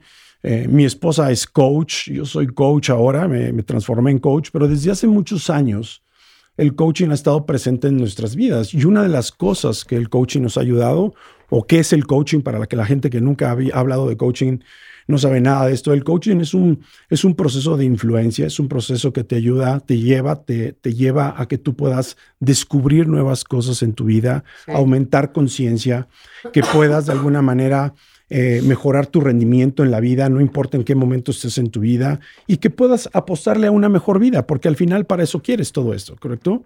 Entonces, ¿cómo, cómo puedo descubrir cosas nuevas? ¿Cómo puedo tomar mejores decisiones? ¿Cómo puedo mejorar mi, mi rendimiento en la vida como estudiante, como papá, como mamá? Porque esto aplica para todo el mundo y, importante, una, una mejor vida. Claro, claro. A ver, entonces, pero yo quiero entender esto, cómo funciona y, y, y para quién es. O sea, ahora sí que háblale a los chavos y a los papás que te puedan estar escuchando. Y lo que quiero que digas, Juan, es, señores y señoras, si su hijo, dos puntos, y da todo el perfil justo de un chavo que necesita coaching de alto rendimiento. Sí. Señores y señoras, dos puntos. Si, usted- si ustedes son una de esas familias eh, que están pasando por este mo- momento de incertidumbre donde dices, Dios mío, ¿qué tengo que hacer para ayudar a mi hijo a tomar una buena decisión acerca de su futuro profesional y a sentirse más contento con el presente momento? ¿Qué tengo que hacer? ¿Verdad? Eh, bueno, primero, número uno, eh, decirte que no estás solo, no estás sola eh, que hay procesos de acompañamiento muy profesionales y muy bien estructurados como el que te voy a, a mencionar. Nosotros con los jóvenes, padres de familia, eh, utilizamos dos grandes herramientas para ayudar a los jóvenes. Eh, una de las principales herramientas que utilizamos con los jóvenes eh, es una herramienta que se empezó a idear en el año 2003. O sea, ya tenemos muchos años de investigación y desarrollo de esta herramienta, donde enseñamos, eh, tomamos al joven, le hacemos un, eh, el joven llena así literalmente en 20, 25 minutos un, cuestionario que tiene muchísima inteligencia ese cuestionario y ese cuestionario nos permite a nosotros conocer los rasgos de la persona. Los rasgos son como por ejemplo eh, qué tanta necesidad por estabilidad el joven necesita, eh, por ejemplo, qué tan extrovertido eh, es la persona o no, qué tan orientado es a la originalidad, a la acomodación, a la consolidación. Entonces, imagínate que el primer paso es que te voy a decir, hey, tu joven, estos son los rasgos de esta persona, de este joven. Eh, estamos hablando de jóvenes que están entre la edad, este, el estudio puede aplicar entre los 15 a los 22 años de edad, sin ningún problema. Incluso tenemos otra versión que es más para adultos que están en ese proceso también de cambio de carrera, por ejemplo. ¿no? Entonces, algo que te arroja este estudio es primero tus rasgos, Dos, hacia, eh, hacia dónde te tienes que enfocar, que eso es súper importante. Por ejemplo, una vez que tienes estos rasgos de personalidad, claro, ¿en dónde son mis áreas de enfoque? Por ejemplo, hay jóvenes que están enfocados más en tratar con personas. Hay, hay, jóvenes que se van a enfocar más en tratar con cosas o animales. Por ejemplo, imagínate un joven que se ha atraído por los animales. Eh, bueno, es alguien que a lo mejor debería estudiar algo relacionado con vete ser veterinario, por ejemplo, ¿correcto? Ajá. Hay jóvenes que están más orientados a los datos, hay jóvenes que están orientados más a las ideas, ¿no? Entonces, con base a este estudio, vamos detectando esos rasgos, esas áreas de enfoque, vamos detectando sus estilos de liderazgo, ¿Qué tipo de roles son los que más podrían ellos, basado en sus fortalezas, eh, tener en un, en, en, una, en un trabajo, en una, en una en, ma- mañana en su vida profesional? Oye, ¿qué tipo de trabajo es el que podría yo hacer mejor basado en mis rasgos de personalidad? Que eso es lo más importante, rasgos de personalidad. ¿Y qué tipos de trabajo? Entonces, imagínate que haces un estudio que te lleva 25 minutos, que tiene toda la inteligencia artificial, eh, te saca una serie de reportes eh, muy interesantes y le entregas al joven con claridad quién eres tú. O sea, inclusive Claro. Juan Alberto, hasta para que eres bueno. Así es. O sea, te, te entrega un nivel de detalle que te, te, te- te quedas impresionada. Este, ¿Qué rasgos? ¿En dónde me tengo que enfocar? ¿Cuáles son mis fortalezas? ¿Qué tipo de trabajo? Imagínate que el reporte te va a salir con un nivel de detalle de cuáles son los siete principales tipos de trabajo que tú deberías de estar orientado en, basado en tus rasgos de personalidad. Dices, wow, entonces esto lo que ayuda al coach o al terapeuta, ¿verdad? Es a poder formular en, una, en un proceso de cuatro sesiones de coaching con el joven, a entender cuál es la, la decisión correcta basada en sus habilidades natas. Claro. Y entonces también ayudar al papá a decirle, mira, lo que mejor le podría pasar a tu hijo en su vida es orientarse a este tipo de roles, a este tipo de trabajos. ¿Qué carreras, qué universidades te podrían ayudar a esto? Esa es otra conversación que se tiene con ellos, ¿no? Y es Oye, espectacular. Es que, es que estoy traumada con lo que estás diciendo, No te traumes. porque me, me acuerdo en mi época, o sea, yo tenía muy claro lo que yo quería hacer, pero pues obviamente la persona que yo era a los 18, pues no soy la persona que era a los 25 o a los 34. O sea, uno va descubriendo con el tiempo, pero yo sí puedo decir que yo fui una afortunada que A, me dejaron salirme de la carrera en tercer semestre de diseño gráfico. Y B, que yo tenía tanta claridad de que lo que quería hacer era radio, que le di. Pero yo veo a los chavos hoy y veo que hay una gran ansiedad y frustración Muchísima. porque no encuentran su llamado. Porque también, explícame esto, Juan Alberto. Yo siento que antes nosotros, nuestra generación, pues no había tanto que hacer, ¿no? O eras administrador, o eres doctor, o eres contador, o eras abogado, o eras diseñador, o eras así. Pero hoy pueden emprender, pueden hacer un negocio, pueden dedicarse a Y, a X. O sea, la oferta de posibilidades. Se pueden ir a vivir a Australia, hacer una maestría y un doctorado, conseguir una beca. Siento que la oferta es tan grande que todavía es más confuso. Totalmente. Y fíjate lo, lo- lo mágico de esto. En el estudio que hacemos, eh, tenemos Ajá. todos los posibles trabajos que existen en el mundo. Los en- englobamos en categorías. Eh, en, eh, nada más para que tengas una idea, en casi 27 categorías, más o menos. De esas categorías, yo te voy a entregar un reporte donde te voy a decir, en un semáforo verde, te voy a decir, estas son las siete cosas que más se orientan a tus fortalezas y a lo que tú quieres en la vida basado en tus rasgos de personalidad. Todas estas demás que vienen aquí abajo, te voy a entregar más posibilidades, pero hay unas que entran en un semáforo ama- amarillo que dices, "Oye, a lo mejor no quiero esto que está en verde, pero quiero hacer este otro trabajo que está en amarillo. Hey, ojo nada más con esto, porque ahí podrías tener estos posibles descarril- descarriladores basado en tu eh, rasgo de personalidad. O ten cuidado con estos otros trabajos, porque estos están en rojo. Estos trabajos que están en rojo te van a sacar de quicio, te van a retar al triple. Entonces, nada más ten cuidado, porque basado en tus rasgos de personalidad, fluirías en estos siete primeros mejor. Imagínate que te lo entrego, eh, te lo entregamos con ese nivel de inteligencia, ¿no? Entonces, No, bueno, lo que, lo que te hemos visto.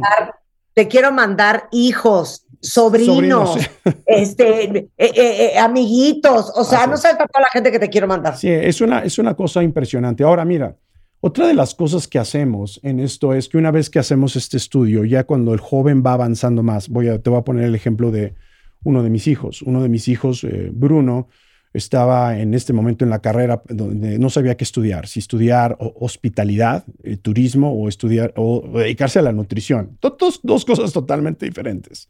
Sí. Entonces le aplicamos el estudio y nos dimos cuenta que él tenía mucho más habilidades natas, rasgos de personalidad que lo iban a ayudar más en la nutrición. Hoy se enfoca en la nutrición. Entonces él estudió, decidió estudiar ¿Está nutrición. feliz? Está feliz. Tú ¿Cómo lo no? ves ¿Cómo no? y me decía, papá, no, es lo mejor que me pudo haber pasado en el mundo. Es más, ahora hasta me visualizo como coach, quiero trabajar en tu empresa. Le digo, bueno, pues ponte las pilas, mijo, ¿verdad? Claro. Y creo que todos los que somos padres, parte de la preocupación es que nuestros hijos encuentren su pasión, Juan Alberto, que estén felices, es. que estén dedicados a lo que más les gusta, pero también para lo que son naturalmente buenos. Y hoy existen estas posibilidades y hay herramientas como muy puntuales, Juan Alberto, que ustedes tienen en eh, Irradiate More. Así es. Así es. Mira, déjame hacer un resumen de lo que hemos venido hablando tú y yo brevemente. Nú- número uno, es importante, al final todos queremos montarnos, o sea, tú como joven, eh, todos nos queremos montar sobre una plataforma y esa, esa plataforma tiene que hacernos, tiene que hacer que nuestras habilidades puedan brillar. Al final ese es la- el trabajo que queremos, es en qué me monto que pueda yo hacer brillar mis capacidades natas. Entonces, gracias afortunadamente el mundo ha cambiado, no es como cuando tú y yo empezamos a tomar decisiones de pequeños, existe eh, los, los terapeutas, existe el coaching, el coaching ha evolucionado a un nivel donde podemos hoy diagnosticarte eh, a través de eh, tecnología que hoy existe basada en neurociencia, en psicología, decir, oye, cuáles son tus capacidades natas joven, eh, a qué, eh, digamos, cuáles son tus rasgos de personalidad, eh, cuál es tu perfil de liderazgo y a qué te podrías dedicar con un alto porcentaje de éxito en tu vida, ¿verdad? Entonces, eso, digamos, esa herramienta eh, basada en el coaching se llama eh, School Place Big Five, ¿correcto? Ese es el nombre técnico de la, de la herramienta. Se aplica, es muy sencilla, el joven dedica tiempo a un cuestionario, luego tiene sus sesiones de coaching, eh, cuatro Ajá. sesiones, y después de la cuarta sesión, en una conversación con los padres de la familia, de familia y el joven, podemos decirle, esto es lo mejor que podría pasarle a tu hijo y a lo que se debería de dedicar a estudiar. Este es el tipo de, las co- de, de actividades en las que él sería extraordinariamente bueno. Entonces, imagínate. A ver, pero ¿qué es lo que ven? ¿Qué es lo que ven? Danos Vemos ahí rasgos de personalidad, por ejemplo. Ajá. Eh, ahí vemos qué tanto el joven neces- necesita estabilidad en su vida, qué tanto es una persona como tú, Marta, extrovertida, ¿no?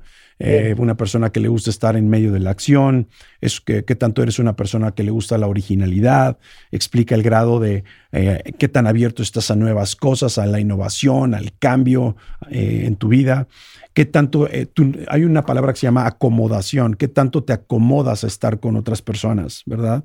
Eh, a trabajar en equipo, en grupo. Hay gentes que no son eh, personas que estén con ese perfil o rasgo de acomodación.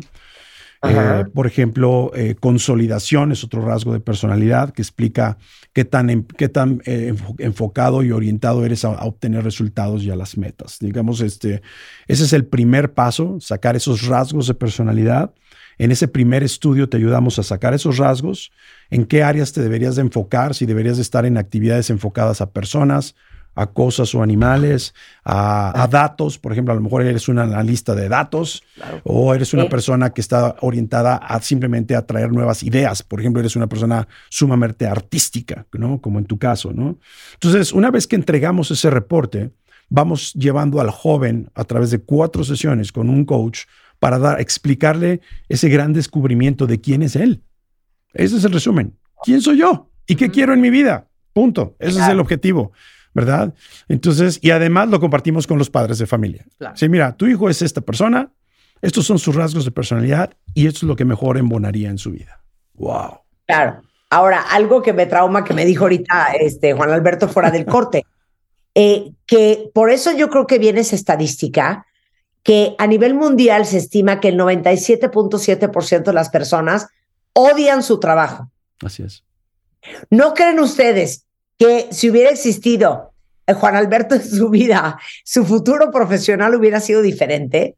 Porque me dice ahorita, por ejemplo, con tu perfil de personalidad, Marta, tú nunca podrías trabajar en una empresa porque te mueres.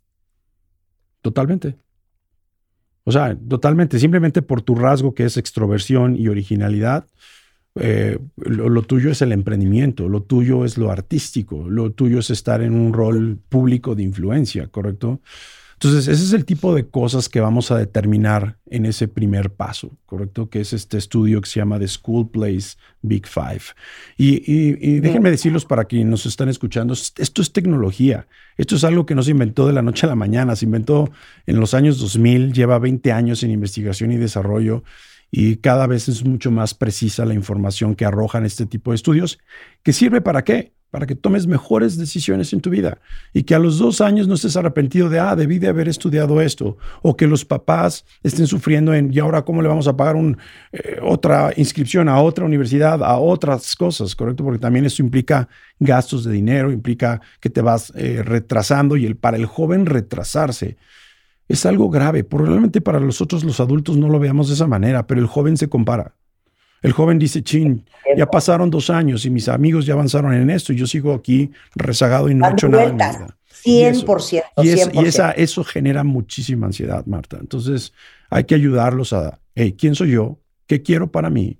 Y, este, enfocarme en lo, que, en lo que son mis fortalezas y con base en eso, wow, saber este es el tipo de universidad, este es el tipo de currícula, este es el tipo de trabajo que para mí es lo mejor. Claro. Es una herramienta mágica. Y luego una, una, segunda herramienta que tenemos es, imagínate que yo te enseño a, a que tú puedas de alguna manera adquirir hábitos en tu vida que te puedan llevar a tu vida a un siguiente nivel. Porque al final dices, bueno, al final vas a ponerte metas, te quieres lograr cosas en tu vida Debajo, el, puente entre las metas y los logros se llama disciplina. Debajo de la disciplina está la consistencia. Y debajo de la consistencia, amigos y amigas, están los hábitos. Al final, ¿qué es lo que te va a sacar? Son tus hábitos. ¿Verdad? Entonces, eh, enseñarle hábitos de alto impacto, de alto rendimiento a los jóvenes, eso es lo que nos apasiona hoy en día. Porque hoy en día, ¿por qué el alto rendimiento? Bueno, pues el alto rendimiento es algo eh, que mucha gente desconoce, pero el alto rendimiento tiene una definición muy linda, que es cómo yo puedo ser exitoso o exitosa claro. por arriba de normas estándares, de manera consistente en el largo plazo, sin perjudicar jamás mi bienestar y mis relaciones con la gente que amo. Eso se llama armonía en la vida. Eso se llama el, ser eh, holístico, es decir, quiero ser exitoso, quiero alcanzar esto que tanto deseo para mí, pero no a costo de mi bienestar, no a costo de las relaciones con la gente que amo. Entonces imagínate que desde los 18 años te enseñan a, instaurar ese tipo de hábitos saludables que puedan llevar tu vida a un siguiente gran nivel. Y para eso aplicamos esta segunda técnica que se llaman hábitos de alto rendimiento para jóvenes. Oye, ¿a partir de qué edad crees que deben de ir? Mira, el primer estudio lo hacemos a, raíz de los 17 años, 16 años. Eh, son eh, este estudio de personalidades, ya lo puedes aplicar desde ahí.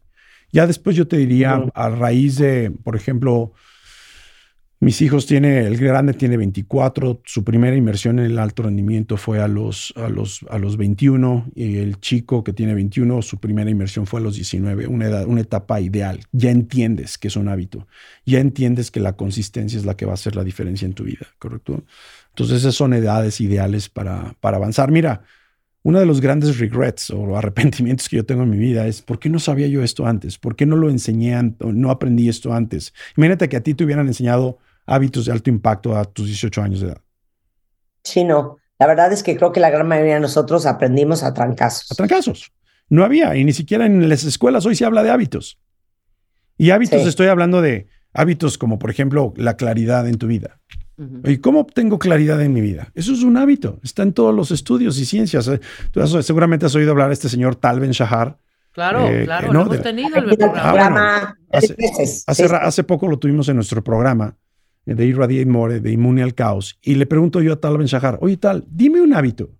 Porque además, déjame decirte algo nerd de mí, que yo colecciono hábitos. O sea, tengo un cuaderno donde colecciono los hábitos de personas exitosas en el mundo y le pregunto a Tal Ben Shagar, oye, ¿cuál es este hábito? Uno, que me digas tu vida ha cambiado. Y me dice, recordarme a mí mismo todas las mañanas la persona que yo quiero ser. Claro. Dices, wow, ese, eso se llama intención en la vida. Ese, es, ese es un hábito que le enseñamos a los jóvenes, que se llama el hábito de la claridad. Otro hábito, por ejemplo, que les enseñamos a los jóvenes es el hábito de la energía que es cuidar tu estamina física y mental en tu día a día. Otro hábito que les enseñamos a los jóvenes es el hábito de la valentía. O sea, ¿cómo te puedes enfrentar, enfrentar más tus miedos? ¿Qué técnicas existen para enfrentar tus miedos y tomar decisiones y moverte? 100%. Ay, Juan Alberto, ¿y si nos vamos a vivir todos con nuestros hijos a tu casa? Bueno, me encanta. Vámonos. Let's go. Hagamos una, una, una gran pachanga ahí y eh, hacemos un festival de aprendizaje para jóvenes en casa. Oye, eh, irra- irradiate, digo yo, more, o irradiate more, Irradiate more. pero para que entiendan todos es irradiatemore.com, Así es. irradiate more, este, igualmente en Instagram. Y eh, ustedes pueden descargar ahorita en la página irradiatemore.com o irradiatemore.com, diagonal cuentavientes, la guía para que puedas comenzar a trabajar con tu hijo. Ahora, si yo quiero ya meter a mi hijo contigo, ¿a dónde hablo? ¿Cómo le hago? ¿Dónde lo inscribo? ¿Qué procede? Es muy sencillo. Mándanos un correo a beto arroba irradiatemore.com, marta arroba, con H, marta con H, arroba irradiatemore.com, tania arroba irradiatemore.com. Cualquiera de esos correos.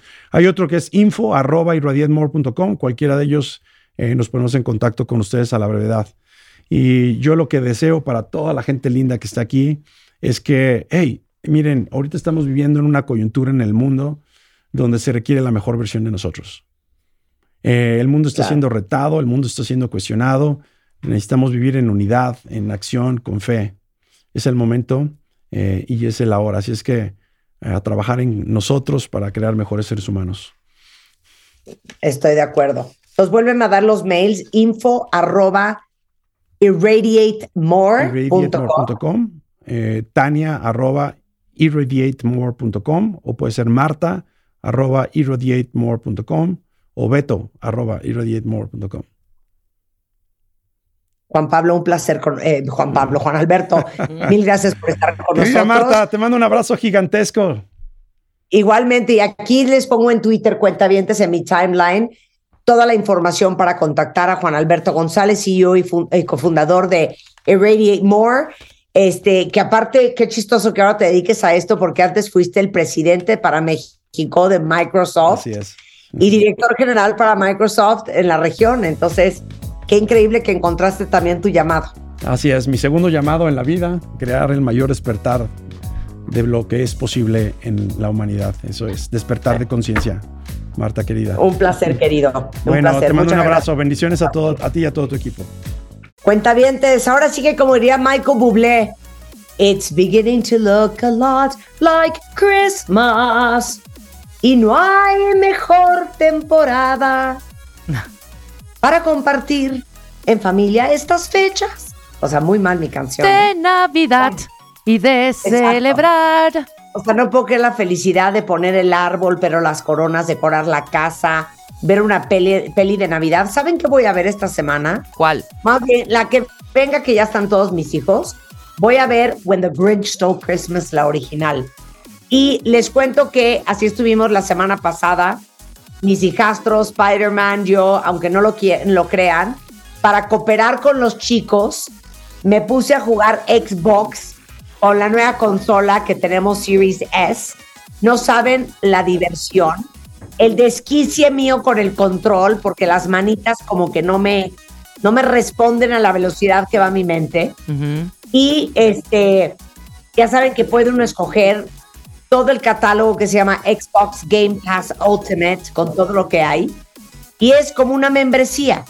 Y cuando tienes acceso a ella, puedes encontrar una cantidad infinita de juegos para todos los gustos, para todas las edades. Me sorprendió Xbox Series S, que es una consola súper amigable para los nuevos jugadores que están buscando o probando una experiencia digital como yo. Pasamos horas cuentavientes en el cuarto de la tele jugando. Eh, y déjenme decirles que esta temporada navideña, ese es un gran momento en familia. Y más información la pueden encontrar en arroba Xbox México. Esta semana voy a postear mi arbolito de Navidad, Rebeca. Ay, sí, es que wow. O sea, No digas nada. no, ya sé, ya sé, ya sé que no has puesto nada, que sorpresa, pero cuando vean eso, A ver, Rulo, Rulo, Van- comenta. a flipar de felicidad y por supuesto que habrá mucha gente que te copiará, fíjate. Porque sí es una gran idea. No me importa que me copien, ¿eh? No, Para claro, al contrario. Es una gran, gran, gran idea lo que hiciste, ¿eh? Sí, ¿Qué la neta, Rulo? yo creo que para los otros años, cuentavientes, yo ya tengo una pictura en ese arbolito que por algunos chelines yo podría postear primero, ¿eh? Pero sí, Sí. me sorprendió, Pero ¿eh? tienes prohibido postear. Bastante Hasta que yo original, postee. bastante original, me, me encantó, la neta. Y yo creo que sí te lo vengo copiando el otro año, ¿eh? ¿Cómo no? La neta. Pero, Está bien bonito, pero pues ya bien no, bonito. ya, o sea, yo ya quiero O postear sea, sí es un ahí, árbol o sea, navideño muy Marta, la neta. Ajá, pero. ¿No? O sea, ¿por qué, por, qué la, por qué la agonía? Ya postéalo para que yo ya pueda postear también lo mío. No, es que no es mala onda, pero les digo por qué no lo he posteado. Porque no hemos tomado fotos del árbol. Pero ya las vamos a tomar. Ya las vamos a tomar y ya lo voy a postear.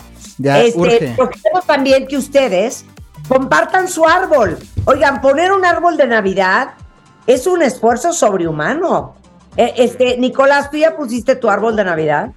Hola Marta, hola Rebe, yo ya lo puse. ¿Y cómo te quedó?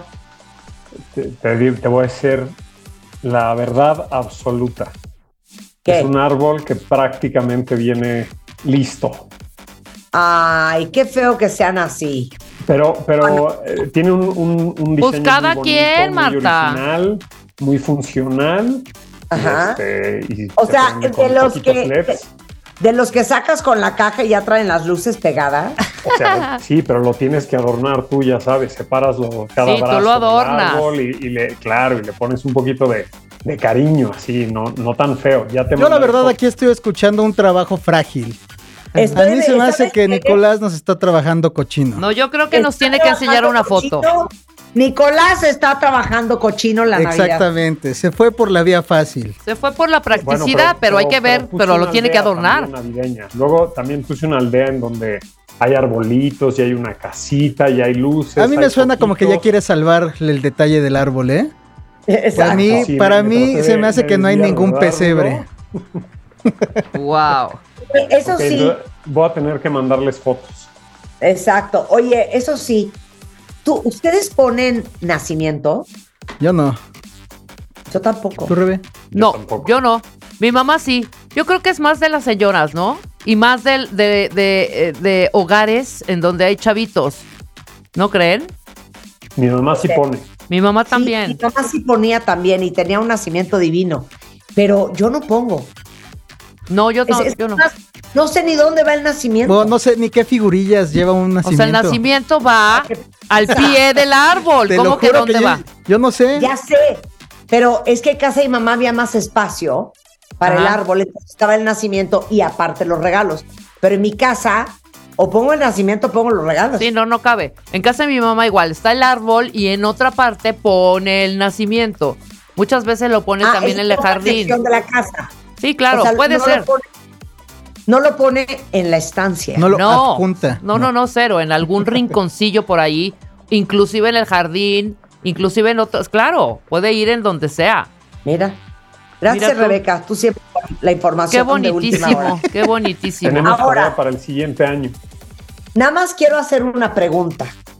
¿Por qué la gente asocia la Navidad con subir de peso? Sí, con cerdez. No entiendo. O sea, es Pues más, el, el año, creo que fue el año pasado, me puse a dieta el 18 de diciembre. Sí, es cierto. ¿Y cómo te fue? Muy bien. Ah, eh, maravilloso. O sea, ya para finales de enero yo ya traía un menos cuatro. Muy bien. Eh, Justo, acuérdense que en promedio, en diciembre se pueden llegar a subir entre 3 y 5 kilos. Entonces, ¿Qué pero hablas? sí, real. A ver, Marta. Por supuesto que sí, porque pues primero hace más frío. Entonces, de ahí no vas a hacer ejercicio. Y de ahí también, pues se hace de noche más rápido. Y pues, pues ya para qué salir y para qué activarnos, ¿no? Mejor ya nada más nos quedamos y cenamos.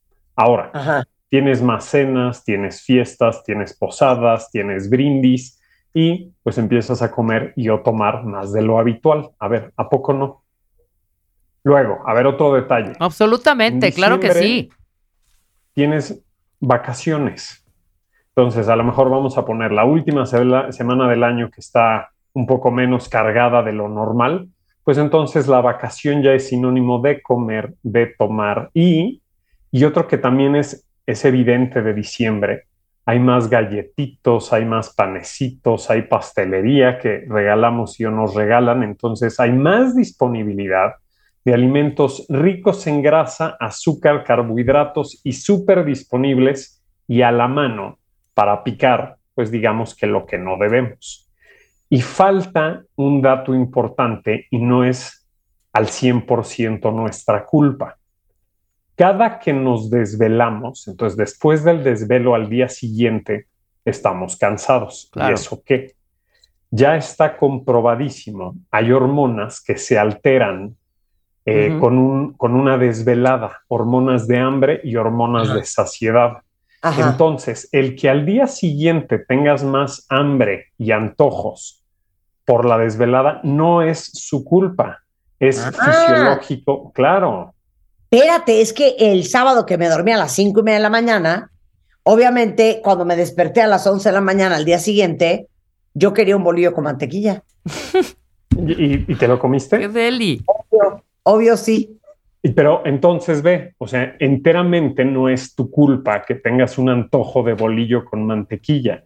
Hormonas como grelina y leptina, que son las del hambre y la saciedad, digamos que estaban totalmente al revés en lugar de estar estables. Y, y, este es otro dato muy importante. Después de la desvelada, les prometo, no se les va a antojar pues verduras y pechuga de pavo, ¿me explico? Se te va a antojar carbohidratos, se te va a antojar papitas, se te va a antojar galleta, o sea, se te va a antojar comida industrializada, alta en carbohidratos y en azúcar. Y eso, pues, eso es parte del por qué en diciembre, pues si le abrimos la llave, si nos descuidamos, pues sí vamos a acabar subiendo cuatro kilos promedio. Cállate los ojos. A ver, Nicolás, los do's y oh. don'ts en estas fiestas. Pues bueno, pues ahí les va. Primero, como le diría a mis pacientes, les voy a ayudar a que se lo coman, pero de todas maneras les vaya bien, se salgan con la suya, es decir, que nos siguen quedando a todos los jeans. A ver, ahí les va. Primero, ya sabemos que si van a comer y si van a entrarle al postre y si van a comer pan y el carbohidrato, pero sírvanse un buen plato con lo que les gusta, coman despacio, disfruten y que no, no repetir plato. No más de un, volver a repetir tanto salado y volver a repetir el postre, no, ya no, ya no hay necesidad de volver a repetir. Creo que eso es algo así que les va a súper ayudar. ¿Qué, qué pasa si esta semana tienen un par de compromisos sociales donde pues ya saben que van a comer de más? La realidad es que no se sirvan doble. Creo que esto es algo importantísimo y que sí les va a hacer la diferencia a la hora de que ya llegue enero y para que mantengan su peso. Entonces, buen, buen punto. Ay, es que están deliciosos los romeritos, ¿cómo no me voy a volver a servir? Ya, sírvete mejor en un solo plato, te sirves bien y ya no repites. ¿A poco no? A ver, todos los cuentavientes que te están escuchando, la verdad es que si, si eres de los que repite, no repitas un solo plato. ¿Ya viste? No quedó nada prohibido, te lo comiste, digamos, bajo mis reglas y te va bien. Ok, muy bien. Next. Ahora, el que sigue, la verdad es que es importantísimo. Empiecen comiendo verdura. O sea, no empiecen con el pan, no empiecen con el romerito, no empiecen con la ensalada de manzana, no empiecen con el raviol, empiecen comiendo algo de verdura. A ver. ¿Qué va a hacer la verdura? Primero te va a dar saciedad, que eso es bien importante. Entonces, todo lo extra que venga, pues te va a, te va a ayudar a que te quepa menos. Y en otro dato súper importante de la verdura, además de darnos saciedad, nos va a ayudar a que el azúcar de todos los carbohidratos que comemos, que comemos se, se absorba más lento en la sangre. Entonces no van a tener, digamos, un pico de azúcar insulina, y está comprobado que el desorden de azúcar e insulina también al final, digamos, del día, ese nos va a llevar a que ganemos peso. Entonces, si no empiecen con carbohidratos, no empiecen con pasta, no empiecen con arroz, empiecen directo con algo de verdura. Ahora, si van a ir a una comida y quién sabe si les van a dar verdura, coman verdura en casa antes de salir. ¿Qué verdura? ¿Cuánta? ¿Cómo? Como quieran. En un plato chiquito, mediano, grande, verdura cocida, cruda en ensalada, verdura como quieran. Entonces, la verdad es que con que coman primero verdura, ahí ya tienen otro punto a favor suyo para que no me ganen esos kilos y todos estamos muy contentos en enero. Ok, muy bien. Next. Eh, otro punto que me encanta. A ver, sí o sí me tienen que hacer ejercicio, es decir, no lo suelten. Entonces, si ya no tienen una hora, hagan media. Si no tienen media, hagan 20 o hagan 10 minutos, pero hagan. O sea, sí o sí su ejercicio. Y como les decía en, en la plática de Master MOA de este año, es si no van a hacer ejercicio, sí necesito que caminen, que se muevan, que haya movimiento, que caminen tres veces al día 10 minutos, una en la mañana, una en la mitad y una al final del día. ¿Y por qué les separo tres veces al día 10 minutos y no media hora en la mañana y ya? Porque entre más se activen a lo largo del día, su metabolismo, digamos que está prendido, su masa muscular está gastando energía por tenerlos en movimiento. Entonces, con ejercicio y con movimiento, pues vamos a tener un gasto de energía, ¿no? Y si estamos comiendo más y gastamos menos, pues realmente ahí vamos a ganar peso. Entonces, vieron lo que sí, movimiento y ejercicio, lo que no, estar sedentarios. Entonces, em, si no tienen una hora o media hora para hacer ejercicio, que no sea pretexto, quiero movimiento. Em, hace mucho frío en la mañana, caminadora elíptica bici. Hace frío en la noche, pues lo mismo, actívense, este, donde viven, suben las escaleras de su departamento, váyanse caminando, no estén sedentarios. ¿Suena bien? Me fascina. Ok, ya, ya viste, creo que tenemos aquí tres super puntos que les va a ayudar a todos tus cuentavientes a que mantengan su mejor versión. Ahora, creo que, creo que también este es muy importante y tiene que ver, digamos, como con orden, ¿no? ¿Qué pasa si hoy saben que tienen ya una comida a la hora de la comida? Pues no empiecen desayunando chilaquiles o pan dulce o cereal con leche. Cállate. Sí, a ver, o sea, ese ejemplo de el, el, bolillo con mantequilla, no, a ver, si hoy hay comida, pues tienen que desayunar, ¿cómo le podríamos decir? Muy ligero y o sin carbohidratos. Después rompan en esa comida, ya quedamos sin repetir plato y con primero verdura. Y por supuesto, tampoco van a llegar a cenar quesadilla, sándwich, o sea, pesado o con carbohidratos. Es decir, cuando tengan comidas sociales, solo rompan en una comida del día. Y si te platico, el domingo, o sea, ayer que yo tenía comida, pues me desayuné primero verdura, por supuesto, y luego un licuado de proteína. Rompí en la comida social bajo estos tips. Y al final, o sea, en mi cena, pues la realidad es que ya cené bastante ligero, un poquito de verdura y queso Oaxaca que tenía riquísimo, pero la realidad es que solo hicimos una comida desordenada.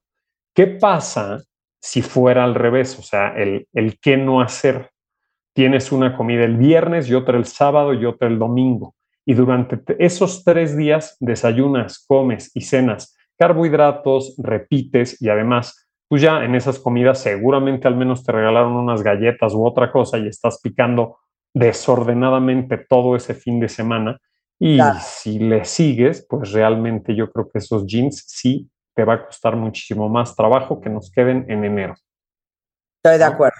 Y si tienen una cena, pues aplica igual. Es decir, desayunan y comen súper ligero. Vamos a darles el, el ejemplo completo desayunan a lo mejor huevo a la mexicana y con más verduras para que no le metan tortillo pan y comen ligerito desde una ensalada que tenga proteína o el guisado que quieran con guarnición de verdura y llevan dos comidas bastante ligeras para que sí puedan romper en la cena con los puntos previamente mencionados. Y les te aseguro Marta que si siguen esto y tus cuentavientes nos escriben finales de diciembre, enero, se están manteniendo y no nos van a estar ganando nada de peso.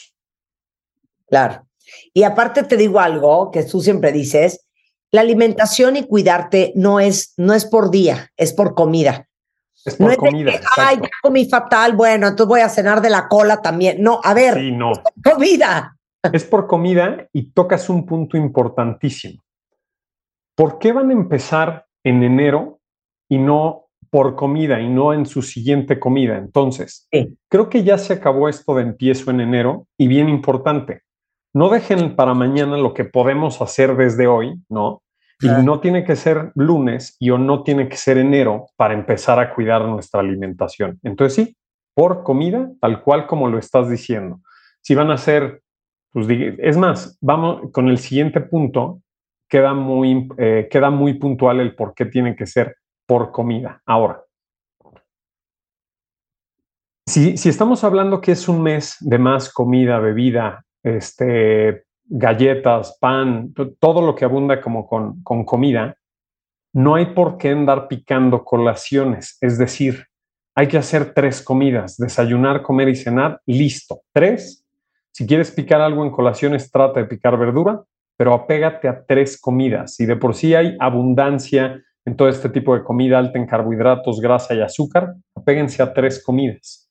Y tomando este ejemplo de tres comidas, creo que vale la pena que ayunen un poco, pero de una manera fácil.